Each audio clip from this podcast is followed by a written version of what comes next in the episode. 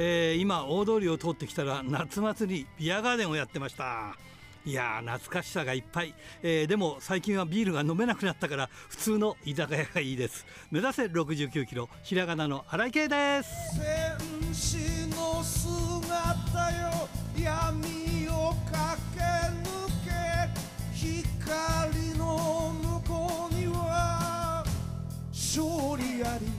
本当ね最近ビールを飲むと苦く感じてね全く飲めないんですよ。まああのオータムフェストに出るねドイツビールは 美味しく飲むことができるんですけどねなんせね値段はね2倍以上なんですよ。高いんですよ。でも楽しみですけど。まあそんなわけで、えー、今日も元気に張り切ってまいりましょう。まずはこちらからです。汗と涙洗い流し。つ一つ噛みしめながら戦う敵は己だけチャンピオンベルトだけじゃないさあ今日のゲストはこの方です。キャプテン雨村選手です。こんばんは。こんばんはピースアウトモリプレスのキャプテン雨村です。はいよろしくお願いします。よろしくお願いいたします。なんかねどっかで見たようなキャラなんですけど。そうですか？いや、ちょっと目の錯覚じゃないですか？いや、なんか似た方がいっぱいいるような、昔はね、はい、かなり昔はなんか新日本にもあの30センチしか30センチしか飛べないっていうマスクマンであのキャプテンニュージャパンっていうの見ましたけど。ああてましたね。はい、ね、でもこれなんかままんまなんかあれ？と思ったんですけどで出身的見たらなんか大阪アメリカ村なんですか？そうなんですよ。大阪のねあの東心斎橋というところにですねあるんですよ、アメリカ村というところが、そこで生まれまして、そこのヒーローをやっております。ああ、それでキャプテン、でもアメリカではないんですね、アメ村アメリカ、アメ村ですよ、はい、アメリカじゃまずいんですもん、これね。そうですね、そうですね、だからアメリカ村なんです。いやいや。だから、ね、あの、うん、僕のマスクのおでこには、AV って書いてあるんですけど、これはね、アダルトビデオじゃないんですよ、アメリカンビレッジ、アメ村の略なんですよ。えこれ AN じゃなくて AV なんて AV そうです。アメリカンビレッジなんで。はあアメリカ村っていうことですかこれ？そうなんですそうなんです。ははこれデビューが、えー、2017年ということで。そうですねはい。これ最初からマスクマンなんですか？そうです僕最初からマスクマンで。はい。もしかしたら素顔でプロレスやってたってことはないんですか？いや、それはないんですよ、それが。はい。そうなんですか。あの、これなんで最初からマスクマンまあまあアメリカ村生まれだからそうなのかって言えばそうなんでしょうけれどもこの辺ちょっと教えていただけたら、ね、まあやっぱりあの我々道頓堀プロレスはですね、はい、やっぱこの大阪道頓堀にちなんだですね、はい、レスラーが多くてはい、はい、やっぱあの太陽島仮面とかね、はい、この大阪にちなんだレスラーが多くて、はい、その中でもやっぱ道頓堀のすぐ近くにアメリカ村があるので、やっぱそこのレスラーを、はい、やっぱ作りたいということでね、なるほど、ね、それでキャプテンアメ村が誕生したわけです。いやでもこれあの全身コスチュームでマスクじゃないですか。はい。今の時期大変じゃないですか？そうなんですよ実は暑くて。ねだって、はい、えっ、ー、と会場だけならいいけど野外とかね野外での試合やイベントとかないんですか？そうなんです結構多くて。ええそうなんですよ。だからあの外の試合の時に、こうね、うん、半袖焼けとかしないように、はい、あの普段はね、半袖着たりとかして、半袖のコスチュームもあるんで、半袖のコスチューム着たりするんですけど、違うコスチュームもあるんですか？あるんですよ、長袖もあるし、半袖もあるんですよね、暑い時用に。じゃあ、そういうのは使い,、はい、使い分けてるんですか？そうなんですよ。でもマスクは大変じゃないですか、これ。いや、マスクってすごい暑いんですよ、やっぱり。ねはい。おまけにこう全部なんかこう、なんか暑そう、暑そうなマスクですよね。そうですね。あの、僕のこのキャプテンやめ村のマスクは、うん、あの普通のマスクマンと違って、顎まであるっていうね、そうそう、ね、なかなか珍しいタイプのマスクなんで、そうなんですよね。そうなんですよ。だから結構暑いし、うん、で口も開けづらいので、喋りづらいしっていうね、なかなかこう、やりにくいマスクなんですけど、それ、自分で考えたんですか、このこれ、私は考えました。はい、えー、でもそういうことは考えずに、喋りにくいぞとか。やっぱね、こっちの方がかっこいいなと思って作ったら、はい、かっこよさメインにしたらね、苦しくなりました。そうだよね。かっこよさが、だやっぱりどっか、どっちかを我慢しなきゃいけないってことですね。そうですね、やっぱり。かっこよくて使いやすいっていうのはなかなかないっていうことですね。そうですね、やっぱりね、こう、ね、あの、おしゃれでも言うじゃないですか、やっぱね、あの、寒さを我慢しないといけないみたいな。ね、はい、それと一緒で、やっぱりちょっと、かっこよくしたけりゃ、ちょっとしんどくても我慢しないといけないみたいな。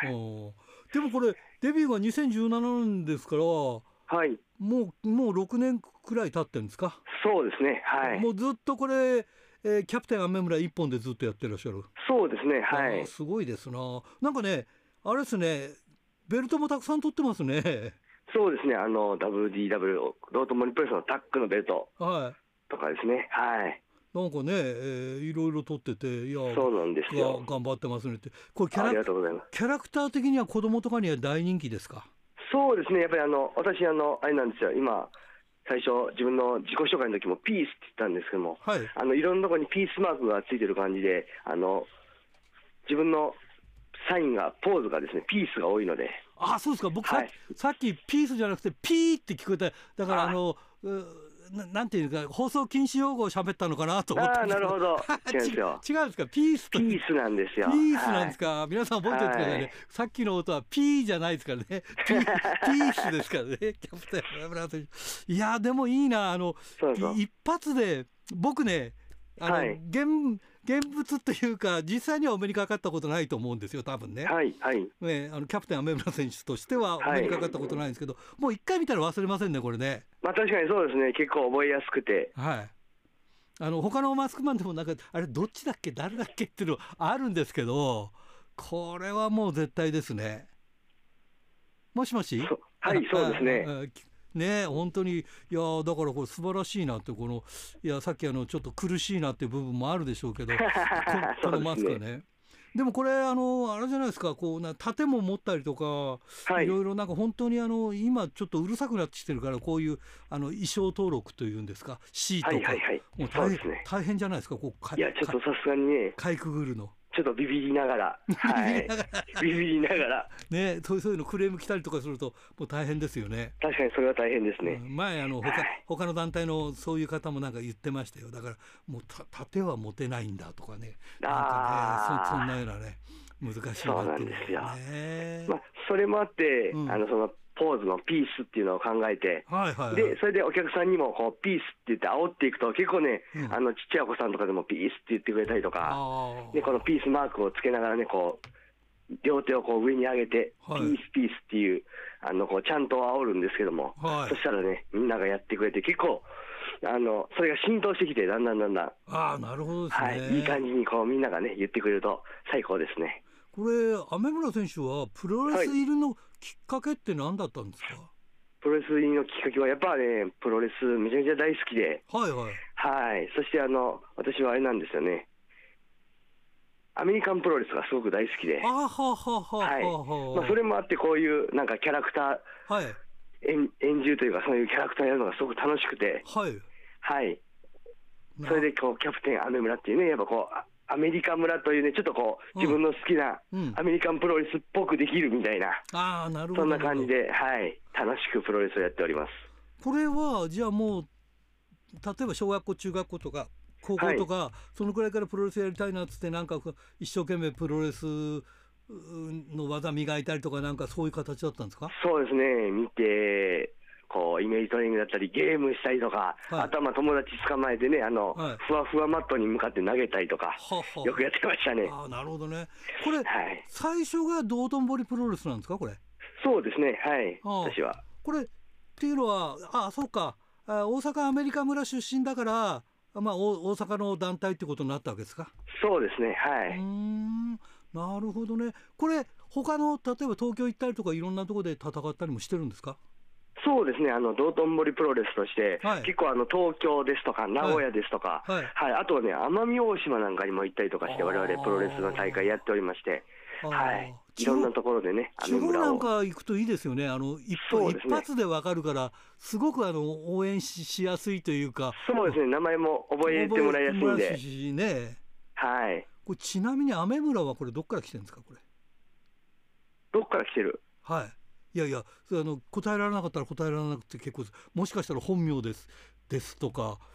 なんかあそういう。本名とかはね全然違うんですけど、はい、いや一応非公開だからだからそうですね。アメアメリカじゃなくてキャプテンアメリカじゃなくてアメ村だからなんかどどっから来てんのかなって今不思議に思ってたところなんですよね。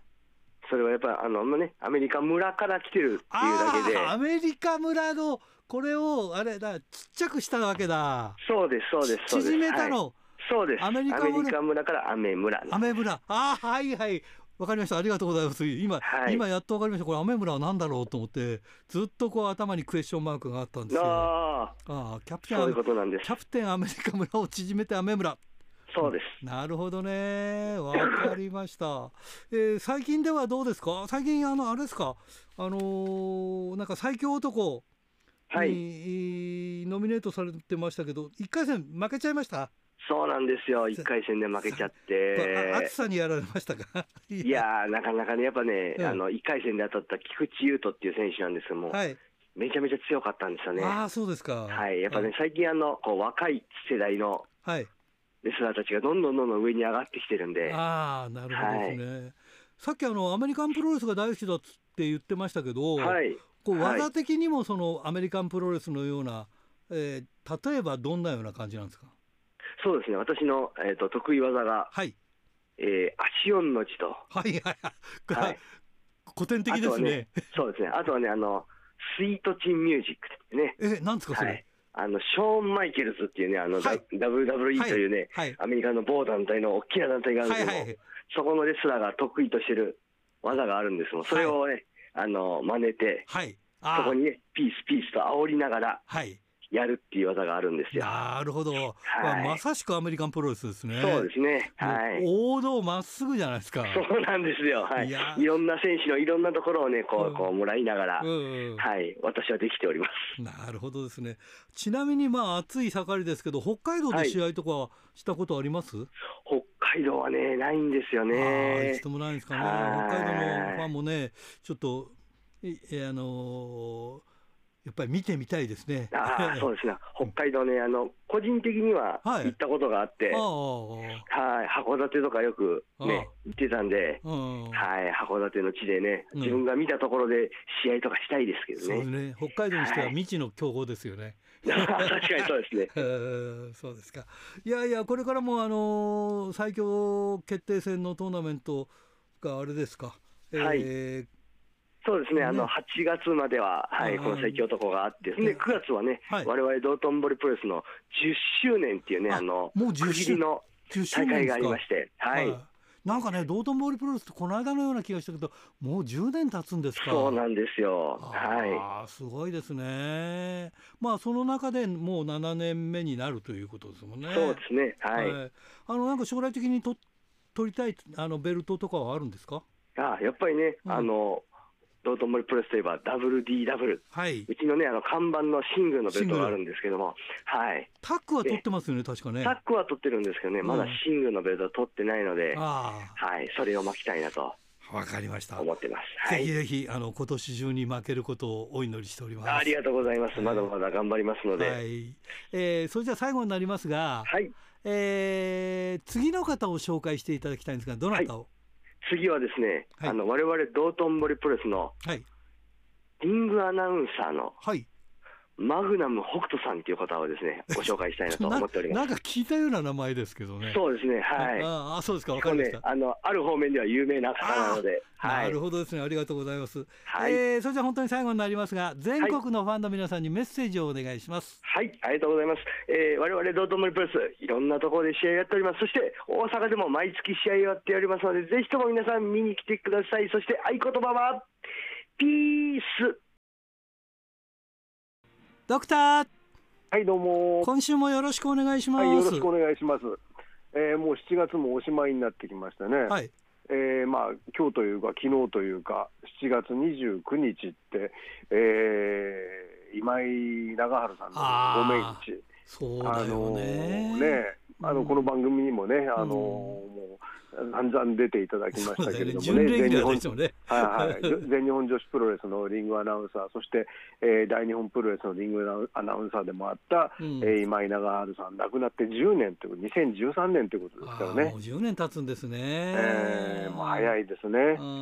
だけどね、今でもあのもうあれ、亡くなる前の年だったと思うんですけども、あの大日本はその時ももう、えー、上野のあの野外音楽堂ですね、はい、で大会を真夏にやってたわけですよね。はいはいはい、えー、そこのえー、ステージ裏でですねあの僕はあの試合始まる前に行ったらですね、うん、上半身裸で、えー、腕立てしてて「おドクター早いね」って言ったのをいまだにこうあそこの音楽堂行くと覚えてる思い出すんですけどね。なるほどね、えーまあ、やっぱりねあの何かあるたびに思い出しますね。そうですね、えー、あのドクターねはいはい、えーと、先週ちょっとね金崎正史君清田区の方からですね、はい、あの、はい、北斗プロレスはあのー、見たことあります？北斗プロレスって。ありますあります。あのー、旗揚げ旗揚げ見てますから僕。ああそうですか。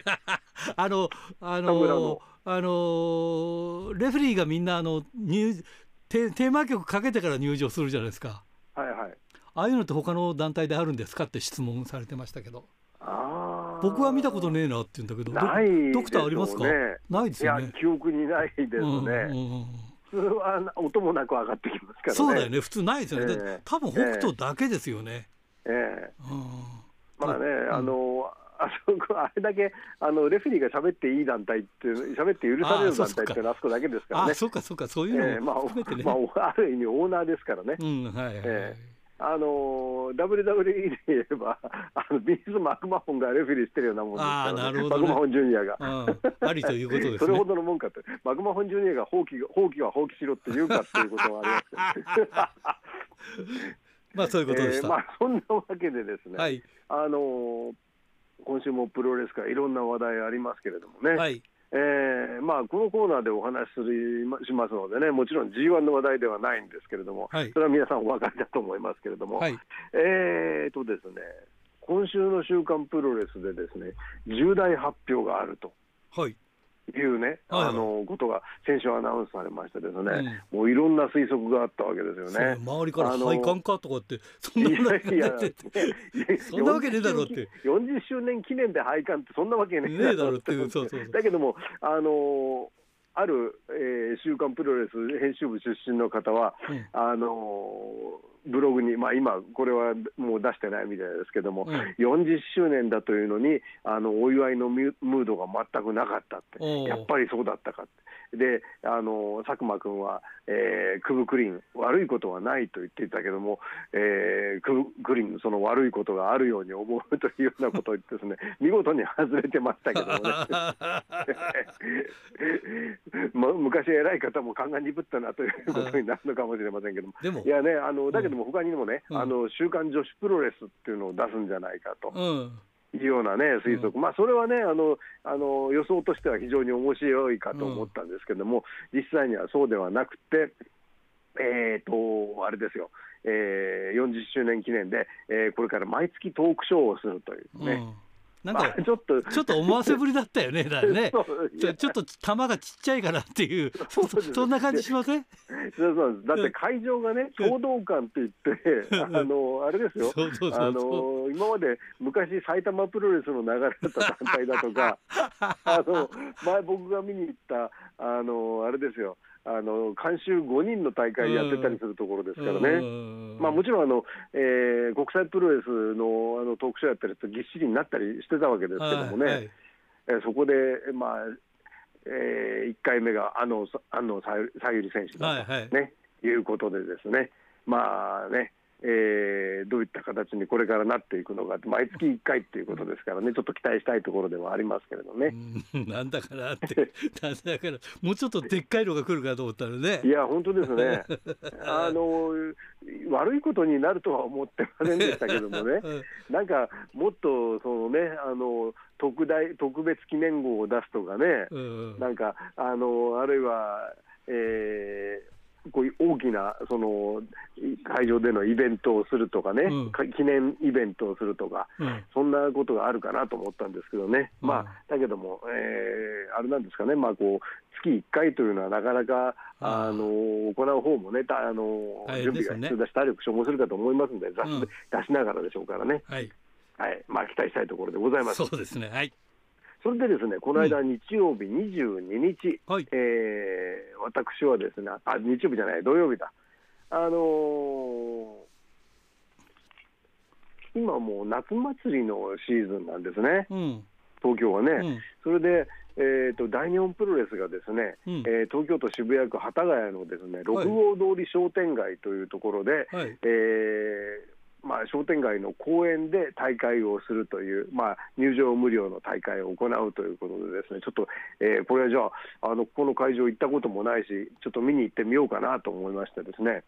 えー、会場は、えーと、土曜日の7時からだったんですね。はい、で、えーまあ、昼にも大会があって、えーまあ夜、夜の大会は9時からということだったんですが、はい、えー、行ってみたらですね、あのこれはあの六号通り商店街って、まあ、こう駅から続く商店街があって、そこにですね、あのお店の商店街がこう露店を出したりしましてね、はい、えー、ご自分のお店の前で飲み物とか焼きそばとかそういうのを売ってたりしてこうお祭りムードになってるわけですね。はいで、えー、まあ、それでものすごい人だかりで、なかなか歩けなくて、ですねちょっと一本裏道を歩ってったりしたんですけれども、それでひょいと出たら、そこの公園が、えー、ちょうど会場で、ですねもうすでに、えー、まあ、あのそんなに大きい会場では、えー、公園ではなかったのリングをを組んで、えー、客席は3面に作ってあって、奥はあの木が植わってましたんで、そこに、えー、一面がこう、リングの一面が面していると。はいそんなことでこう立ち木がありましたんで、ですねあのコーナーでの展開があると、ですねあの木に頭がぶつかったりとか、ですね、はい、あの橋本和樹選手はですねあの なぜか木にこう頭ぶつかった頭がぶつかった後落ちてきたら、口に葉っぱを加えてたりですとかね、そういう展開があったんですけども、はい、まあ、なかなかもうすでに盛況の状態でしてですね。はい、でえーまあカードとしましては、えーと、1、2、3試合とメインが全員参加のバトルロイヤルということで、うん、えー、例えば第1試合、トリスタン・アーチャー対関札浩太、第2試合、石川祐希、森弘石川祐希、森弘祐希対橋本大地、中野上康美、えー、第3試合、えー、上谷秀吉、伊藤隆二対、えー、大門寺宗、橋本和樹、それでメインが、えー、全員参加のバトルロイヤルということで、ですね、はい。まあ、あのいわゆるよくある、あのまあ、子どもさんのプロレス教室があって2試合ぐらいというよりはですね結構豪華な、うん、まあ、あの本大会とのちょうど間ぐらいの感じの印象でしたけどね。うんうんで、えー、とは言っても、ですね大日本、この時ですねもう一つの会場で、これ、ダブルブッキングだったんじゃないとは思うんですけども、お得意のね、いや、もともとの商店街プロレスで、横浜市のサイド公園ということ、これ、僕、何年か前に行ったことがありますけど、住宅街の中にある公園で、はい、えー、まあ、ここはあの先ほどお話したところよりも二回りぐらい大きい公園で、えー、なんか地元の方の露店だとかもね、出てたと思うんですけどもね、はい。はい、えー、そんなところの大会があって、そこと同時進行でこっちもあるということで、ですね、はい、えー、レスラー以外にはですね、えー、おなじみ、えー、戸坂社長、それから広瀬広報、そして中谷レフリーというこの、この3人だけで運営しているというですね、はいものすごいことです、あの 社社長はですねあのいろんなことを喋ったり、あの子供さんが走って出てきたら下げるようなことをしたりしながら、ですねゴングも叩いたりして、はい、えー、広瀬広報はリンゴアナウンサー役と、で僕がついたあの試合開始前には、ですね音響を橋本和樹選手がしてましてですね。はいえー、僕はその本部席のテントのところに、あこっちいいですよ、どうぞどうぞ。って入れてもらったんですけども、あまりの人の人手の少なさに、ですねあのなんか手伝いましょうか。って思わず言ってしまったんですけども、そしたら和樹選手が、ああのね、そしたら、最後に全員参加のバトルロイヤルがありますから、そこへぜひ、いや、そんなバカなって いうことだったんですけどね、はい、まあ、もちろん私は出たりしませんでしたけどね。それでですね、うん、あのまあね、あの地元のそのなんというか商店街というか周りに小学校すぐ近くに小学校なんかもあったりして子どもさんが多くて、はい、あとは最前列にたくさんいたのはですね幼稚園ぐらいかなっていう子どもさんたちなんですよね。であのそういう子どもさんおそらくプロレスを初めて見たんじゃないかと思うんですよね。それであの第1試合の関田選手があのこういうふうに応援するんだと言わんばかりにこう手を叩いて正規札正規札って俺のコールをしろって言ったら、うん、その子供たちはもう最後までずっとこうあの正規札正規札とこう言ってるんですよね。はいはい。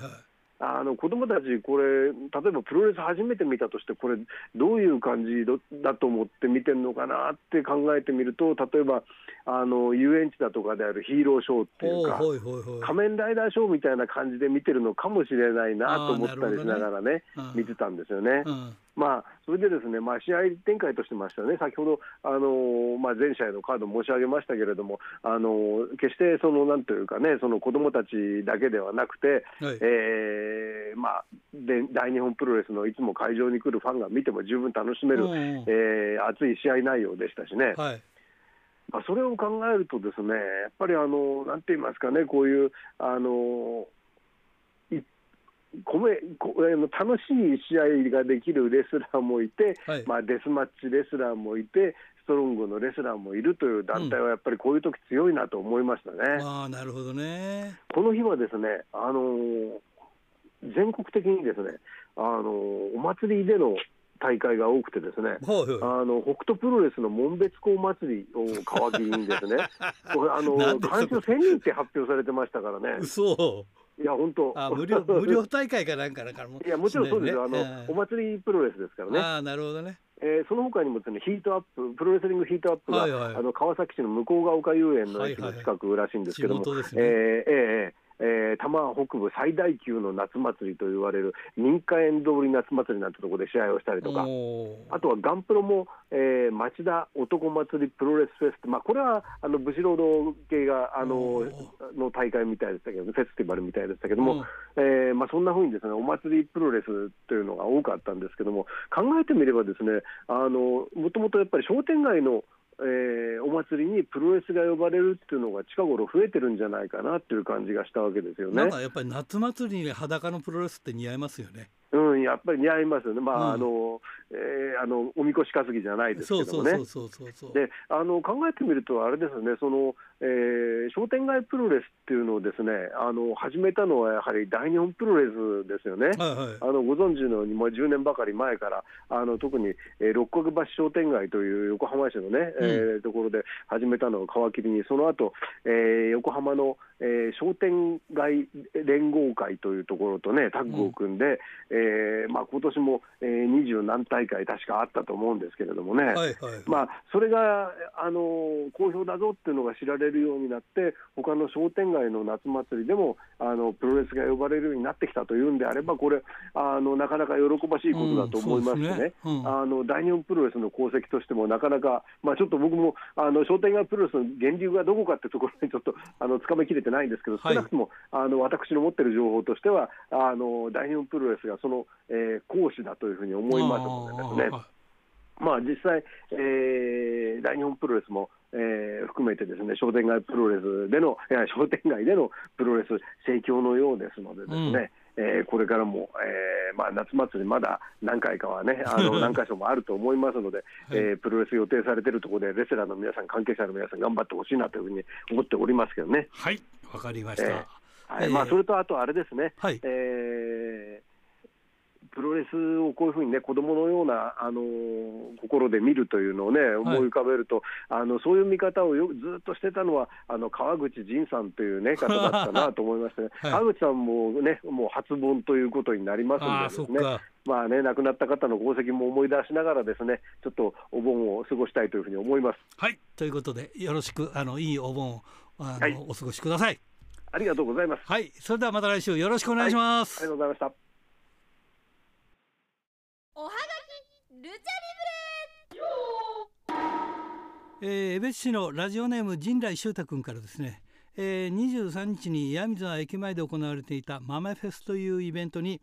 えー、北海熊五郎選手点々点のマネージャーかっこ本人団かっこ閉じが、えー、全日本プロレス広報として11月に岩見沢で行われる興行の告知をするために参加していました。ということでこれ写真付きで頂いてますけどもうこれそのものじゃないですか？これ北海熊五郎さん。ね違うんですかね？っていう。まあ本人なんですからね。本人によればマネージャーだと言ってるっていうことでね、えー、このイベントが開催されている会場で試合があるそうで駅から歩いてすぐの場所なので初めて来る人でも分かりやすいと思います。えー、北斗の江別大会に行きましたと話しかけて、えー、全日本もここ数年行っていると伝えると、えー、宮原選手の写真集をいただいてしまいました。よかったね、えこれはもう秋に全日本プロレス観戦は決定的ですね。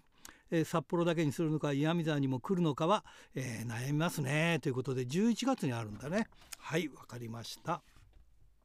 えー、清田区の金崎正史君からですね、えー、7月23日栗山夏祭りの最後のイベントとして北斗プロレス午後の部が行われました、えー、午前の部も見たので1日で2大会、えー、2大会充実した日になりました。えー、午前の部はバトルなしの3試合で久しぶりの星ハムコ選手はダイエットしたのか痩せてました、はあ、痩せちゃうと星ハムコじゃなくて星ソーセージになっちゃうのかな。どうなんでしょうね、えー、午後の部はバトルありの、えー、5試合でサプライズが点点点えー、ファミリーで見に来ていた引退した池田君がバトルに5年ぶりに参加し盛り上げてくれました、えー、そしてちびっこの掛け声が多くて、えー、楽しい雰囲気の大会に、え最後は客出しの曲を聴いて、え今日も北斗は楽しかったと充実しましたということでよかったですね、えー、白石区ラジオネーム豊田勲君からですね。新井さんこんばんは。7月23日北斗栗山大会に行ってきましたということでこちらも栗山大会の話ですね、えー、最初は一部制だったはずが途中から11時と16時の2部制に。えー、直前になって11時の第1部が、えー、5試合から3試合に縮小となりバタバタ、えー、正直期待してなかったですが、えー、第2部のバトルロイヤルに初代 HWC 王者であり引退後最高顧問となった池田正樹さんの登場にびっくりしましたね。まあ中川選手や友也選手が無理やりリングに上げたという感じですがかっこ笑い池田さんがクレインさんにダジャレアイテムを渡すやり取りに懐かしさを感じ放棄は放棄しろとか言ってる時なんですね。はい、えー、ロメロスペシャルをかけるやり取りで、えー、引退興行でロメロスペシャルをかけた池田さんがリングに無理やり上げられるのも5年前の引退興行のことをうまくリンクさせ、えー、息を感じました。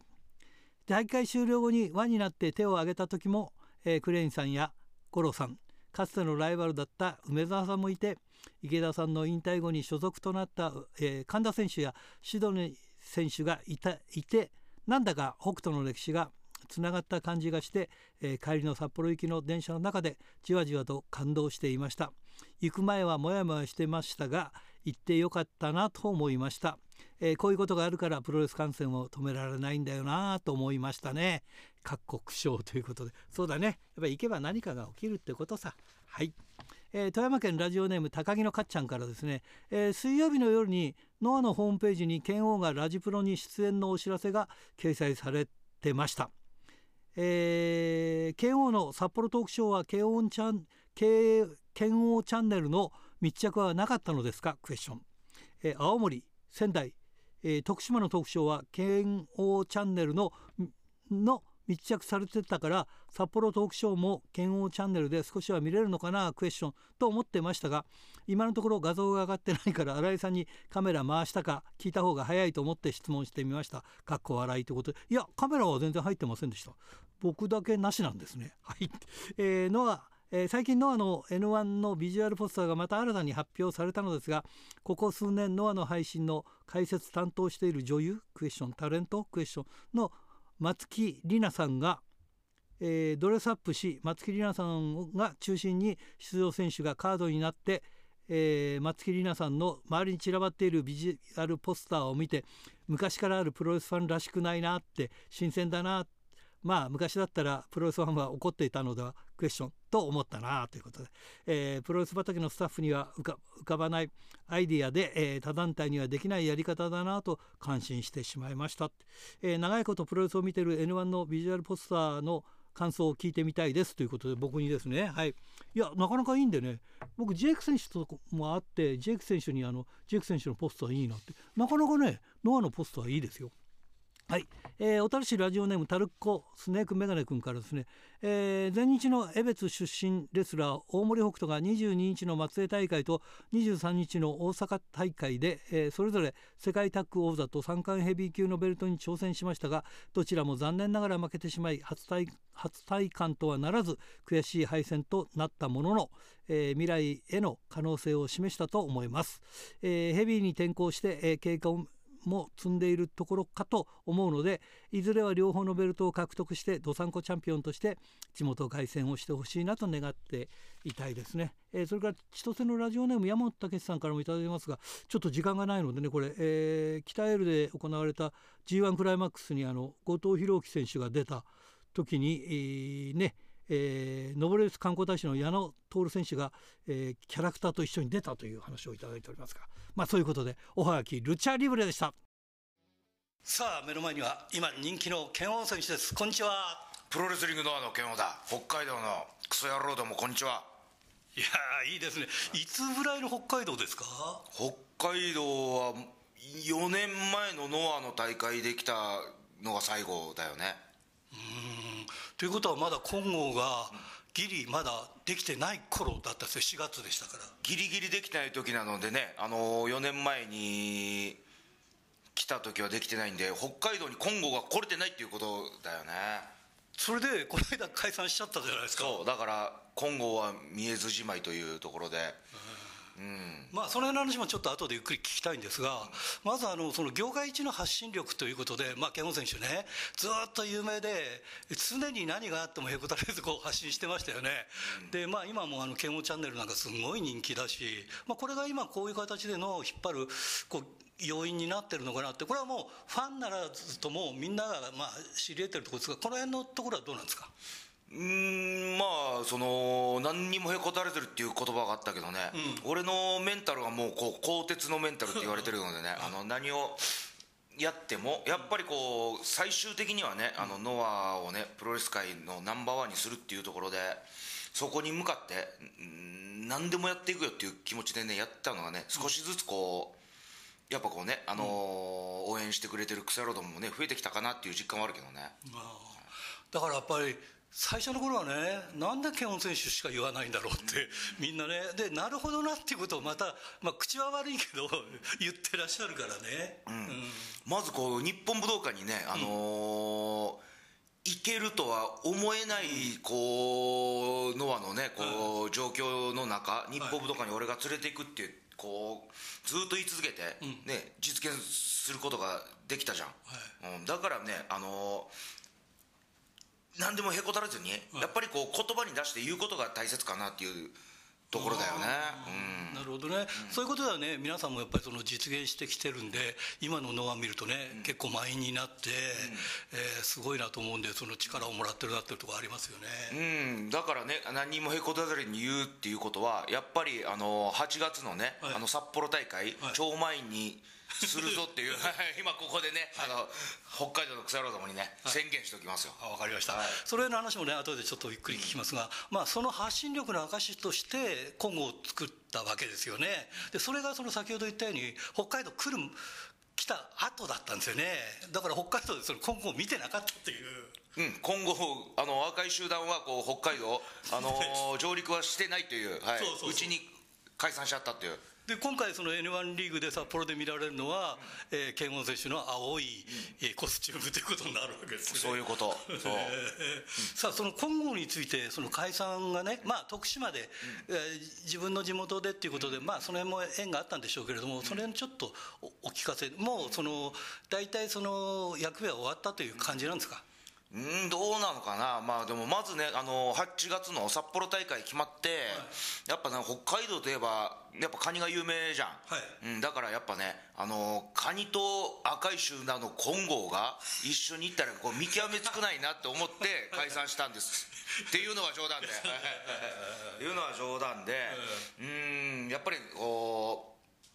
やっぱ金剛はね居心地良かったし、はい、いやもうノアではもうもちろん先頭を切って走ってた、うん、うんそしてプロレス界もねこう先頭を切ってプロレス界全部合わせても先頭を切って走ってるユニットだったと俺はこう考えてるんですよ、はい、やっぱりねあの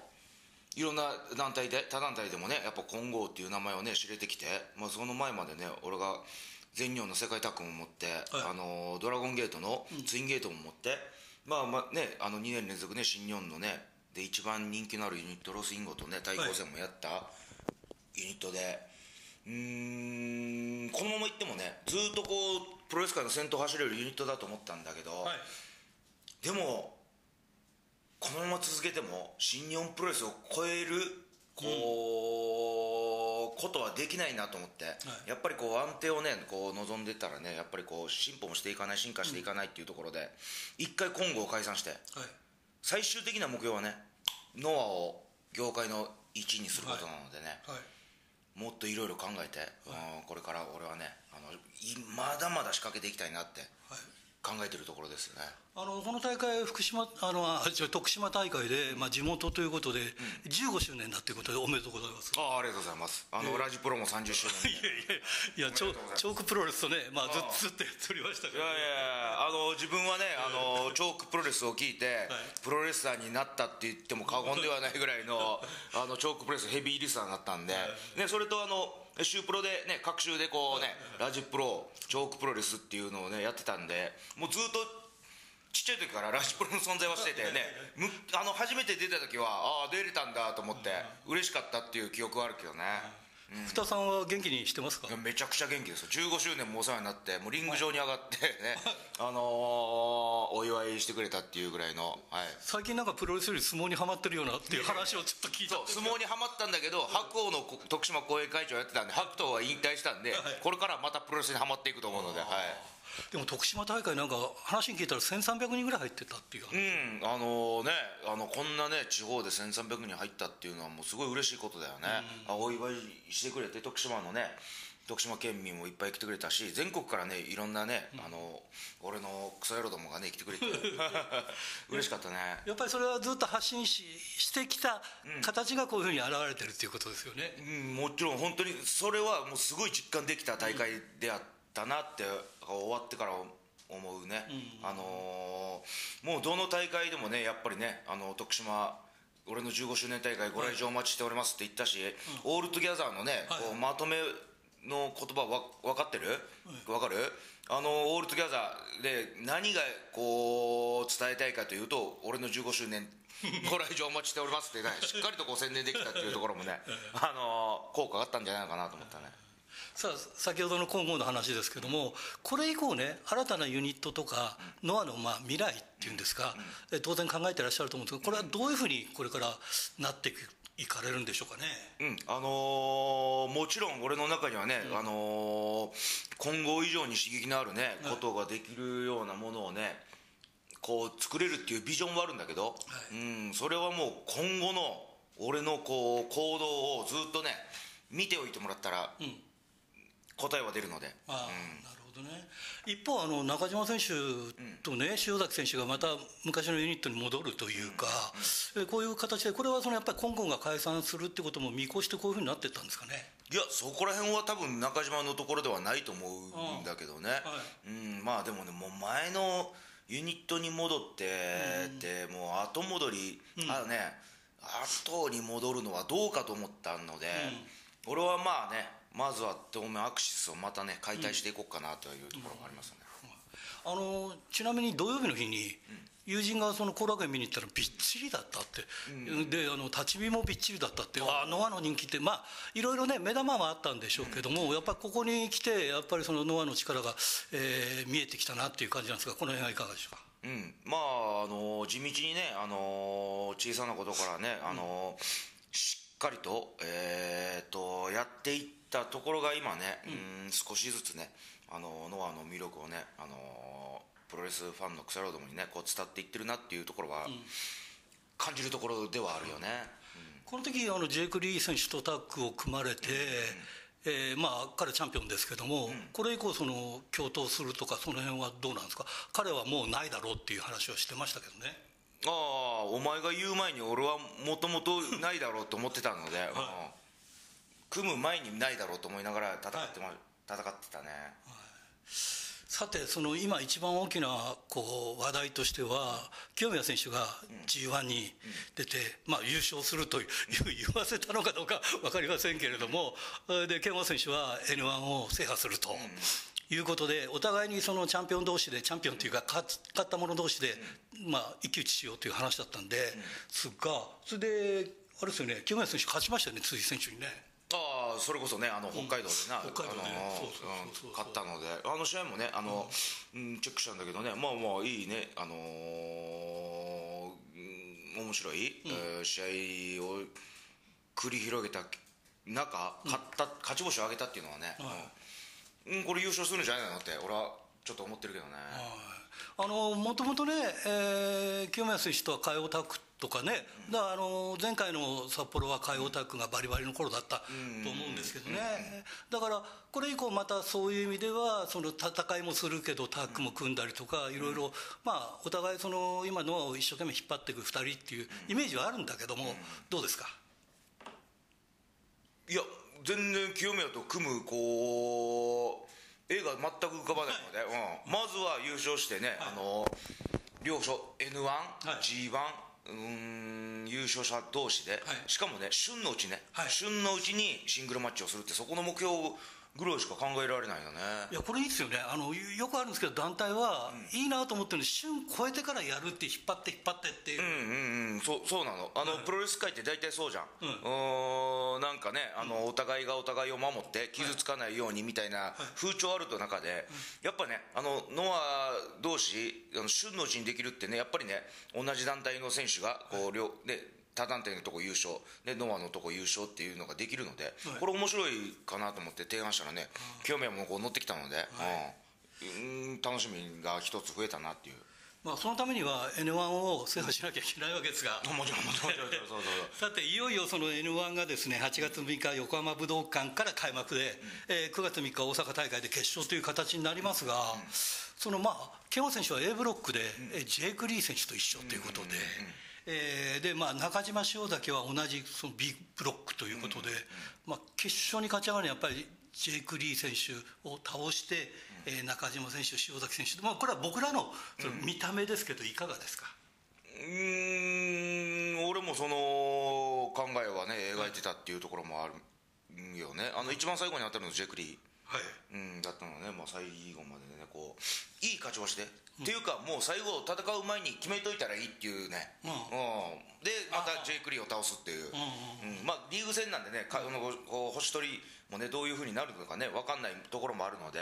まあ、でも全部白星だったらね多分決勝あのー、最終戦行く前に決まってるので、うん、うん、もう余裕を持ってジェイク・リーに戦うっていうところも面白いかなとは思ったり、ね。うん、そうですね、うん、でもあのリーグ戦っていうのはなんかこう伏兵じゃないですけども、うん、やっぱり長くやるんでえこの人がっていうので、思わぬ星を落としたりとか、星を拾ったりっていうのはあるでしょ、うやっぱりその長丁場やるその秘訣っていうのは何でしょうかね？うん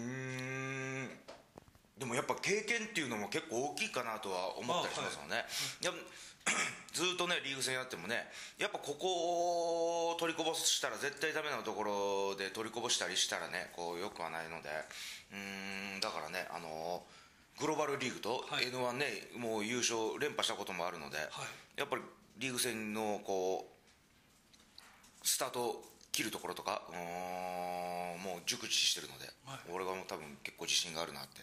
ところがありますね。えそんな中4年ぶりの札幌大会ということでね、うん、N1 リーグ真っ盛りということで、8月19日土曜日が A ブロックでケンオン選手と、えー、ジャック・モリス選手と、うん、ジェイク・リー選手は正木民也選手、うん、えー、B ブロックは塩崎選手は、えー、ランス・アノアイ選手それから中島選手は安西優真選手と、まあ、こういうことでで20日日曜日ですね。これもまあ連チャンすごいですね。A ブロックケンオン選手がティモシー・サッチャー。この選手はタッグチャンピオンなんですか？ねタッグチャンピオンね。ねで J グリーはジャック・モリスとそれから B ブロック塩崎選手は稲葉大輝選手、えー、曽山学選手がランス・アノアイ選手ということになりますがこれは本当に大変ですね。毎日その命削って 戦うんじゃないけど。うんまあねリーグ戦ななので、やっぱ普通のねこうシングルマッチとはまた一つ、うん、気持ちの入りどころも違うので、もうねお互いがやっぱりこう絶対勝ってやるっていうね気持ちはこういつも以上に大きな試合なのでね、激しい戦いになるとはもう確実になるので、うん。その上でしっかりと、えー、白星あげたいなと思ってるね。でも大体札幌ぐらいでいろんなことが見えてきますねこれね、うん、あの一番ねこう 状況をねこう左右するようなところなので、はい、まあねこの2連戦しっかりと、はい、相手をね倒して、最終戦につなげたいなっていうところもあるね。ちなみに札幌って街はどうですか？札幌って街、うん。札幌って街、はい、あのー、ちなみにドラゴンゲートの選手が札幌は全ての欲望を満足させる街だと言っておりましたけどね、えー、これ望月選手ですけどね。ああまあねあのーね、若い人がそういうこと言ったら何言ってんだと思ったんだけどね望月が言うんだったらああそうかと思って。じゃあ望月はねあの全然年齢的に上なんで、そういう街なんじゃないのかなって、はい、いうところでしょうね。なんか、えー、でもまあ連戦だからそこで少し気を抜くとかあんまりそういうこともできないですね。いやもう連戦でしかもリーグ戦の連戦だからねもちろんこう試合にこうねだけ集中して。うん日曜日、うん、終わった後？あの札幌のねこうなんか美味しいものとか食べたいなって、はい、うん、考えてます。さあちょっと最後の方になりますが、うん、あの清宮選手がね、まあ、G1 に出たりとか、この間中島選手が元ダイヤモンドリングのね宮原選手と一騎打ちしたりとか、まあ、あの丸藤先生がオスプレイと戦ったりとか、まあ、要するにある意味ボーダーレスになってきてますよね。でそんな中でこうね、えー、新日本いつまでもなんかなめてんじゃねえよみたいなこととか全日本に対しても喧嘩売ったりとかしてて、この辺その他団体に関しての思いはどうですか？思いで、うん、思いというか、まあ、別に関係ねえやととりあえず行く道行くっていう感じですか、うん、もちろんね行く道は行くっていうのはね俺のこうずっとそういうスタイルでやってきてるのでそれとやっぱりねこう四つとの団体のこう敷居がこう、うん、ハードルが低くなってきてるなっていうところがあるのでね、はい。はい、うん今後その状況でずっとやったらどうなのかなってこう疑問を持ってやってるのでやっぱりこう自分の団体をしっかりとね、盛り上げるのがあ未来のプロレスノアのためそしてプロレス界のためになると思うので、うん、この N1 ねちょうど夏の大会新日本ではね、はい、G1 あるんだけどまあね、あのー、ノアといえば N1 リーグ戦といえば G1 じゃね N1 っていうのをねしっかりこう、はい、見せつけることが大切かなって考えてるはい。えー、一番最後になります札幌出身の大和田選手がデビューしましたが何かあったら一言？いやお札幌出身だもんね。そうなんですよ。あのー、俺あの YouTube ケンオチャンネルやってるじゃん、はい、あいつのデビュー戦の時はもうすぐあいつをね出演してあの大和田の久々にデビューした新人の声っていうのを届けたんでまあ俺がねあの札幌出身の大和田をこう激励してる剣王チャンネルをぜひ 見てくださいっていう。わ、はい、はい、かりました、えー、最後になりますが全国のファンの皆さんに、うん、えー、札幌大会に向けて、うん、えー、メッセージをお願いします。うんノアといえば N1 あのプロレス界のリーグ戦といえば N1 と言われるようなね大会を、えー、リーグ戦を俺がね引っ張っていって、うん、そういうリーグ戦にするのでね。そしてあの横浜武道館から始まる N1、えーね、札幌はもうすごいこう左右するようなこう N1 をねこう左右するようなねこう一番いい時期にある大会なのでねぜひあの北海道のクソ野郎どもはねあの19、20日8月19、20日とね N1、えー、見に来い。さて先週のプレゼントの当選者を発表しましょう。先週のプレゼントは被災の匠のしめ鯖を1名様にということでした、えー、当選したのは手稲区ラジオネーム金ちゃんに当たりました。これさんつけた方がいいのかな金ちゃんさんとかね。さて先、えー、今週のプレゼントはモンドセレクション金賞を受賞した被災の匠のしめ様を1名様にプレゼントします、えー、どしどしご応募ください。メールアドレスは rpro.hbc.co.jp ファックスは011-232-1287宛先は郵便番号060-8501どちらも HBC ラジオラジプロと書いてください。毎週、えー、来週木曜日必着です。インターネットを聞く方は HBC をクリックしてください。ということでね最近はなんか寝づらい日が続いておりますね。もうクーラーがないと大変やっておりませんがね。皆さんなんとか暑さに負けずに頑張りましょう。ということでいつものようにお相手はひらがなの新井圭でした。それではまた来週もです。さようなら。